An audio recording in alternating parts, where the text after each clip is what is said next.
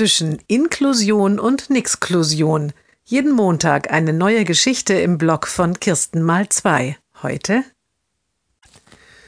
der Junge besucht eine allgemeine Schule. Seine Körperbehinderung spielt im Unterricht keine große Rolle. Ausnahme der Sportunterricht.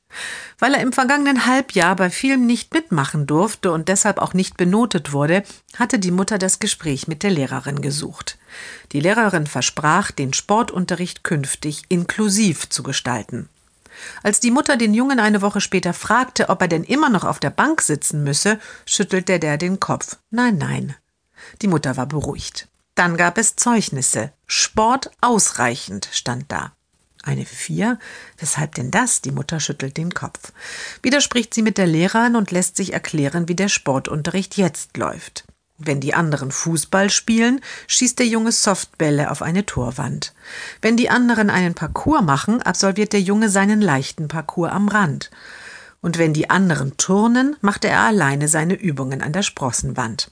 Na ja, sagt die Lehrerin abschließend, und eine Vier habe ich ihm gegeben, weil er bei all dem wirklich nicht sehr motiviert war.